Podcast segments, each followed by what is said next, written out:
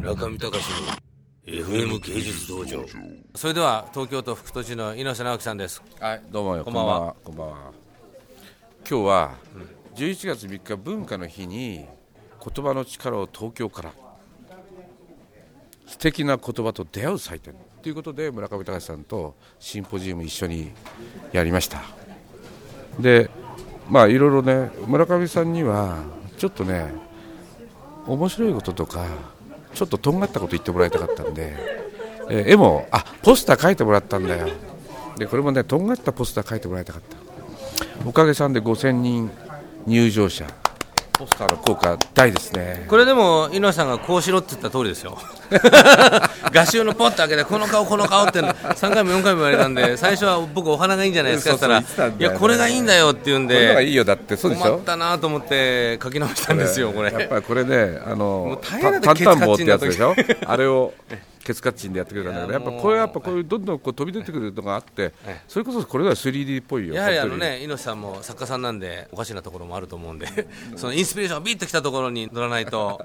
多分効果が出ないと思いましていや本当にねだからこれで良かったと思うんだだから良かったって勝手なこと言ってるけどさ日曜日も徹夜してくれてで細かい一日とこだろけじゃないですよこれあの、みんな苦しんだ10日ぐらい苦しみました、苦しんでね4人ぐらいでで それでまた月曜日もねその時に月曜日ももうちょっと火曜日ももうちょっとってね直して水曜日ももうちょっことれでもパズルやってたんですよ全部このグリッド直してんだよええずーっとこだわってんのずーっと一応作家なんで、 構成さそせてしいてただきねました都庁の職員の人がねそうそうあれ木曜日か金曜日にとにかく納期なんだよな納期ですね三好まで来てもらいましたよの三好もまうで直ったと思ったらまた直してますって言うからねい印刷所の人もなんかもう大大パニックで 大パありがニックだとうございましたっただからまあそれぐらいまあギリギリまで頑張ってて大体日曜日にほぼできてたんだけどすごいですそよっねからでもも5000うこうやって人ずっとうん5000人お僕かげさもんで思ったけどこう全然分かりづらいイベントなんで言葉をどうやって商品ねそのイベントの売りにするのかと思ってびっくりしましたけど、こういうのはねやっぱり東京も行政だけどこういうのは普通やんないからねもだからこういうのはやっぱり面白いんだよだから文化都市だからな文化発信都市だよな、う東京マラソンいいですよね、うん、世界の東京だよな、まあ、世界の東東京京で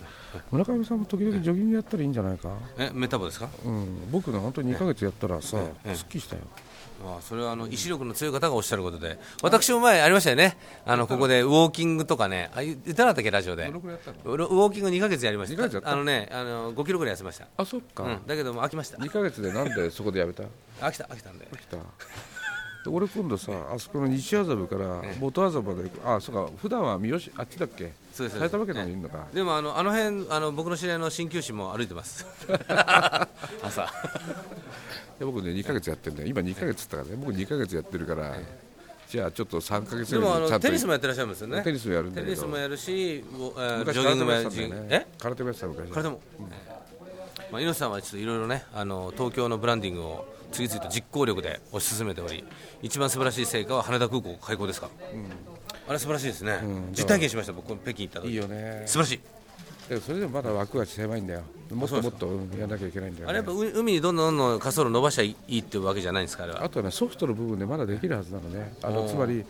発着回数の増やし方っていうのは時間の間隔を詰めていくとかねいろんな技術でできる部分があって滑走路のコンクリートだけの問題じゃないんだよああーなるほ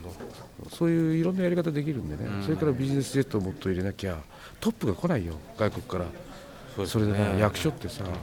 国土交通省は、ビジネスジェットっていうのは、今日行くぞって乗るもんだろ、と1週間前に申請せよってなってたんだよ、だから誰も日本来ない、おいそれはさすがにもうやめたけど、うんやめたんですか国際化と同時にね、羽田の、そうだ1週間前に申請してるアホがどこにいるんだっていうのね、本当に、じゃああれだ、僕のお客さんよくビジあのプライベートジェットで来てましたけどれ一週間審前査したんだ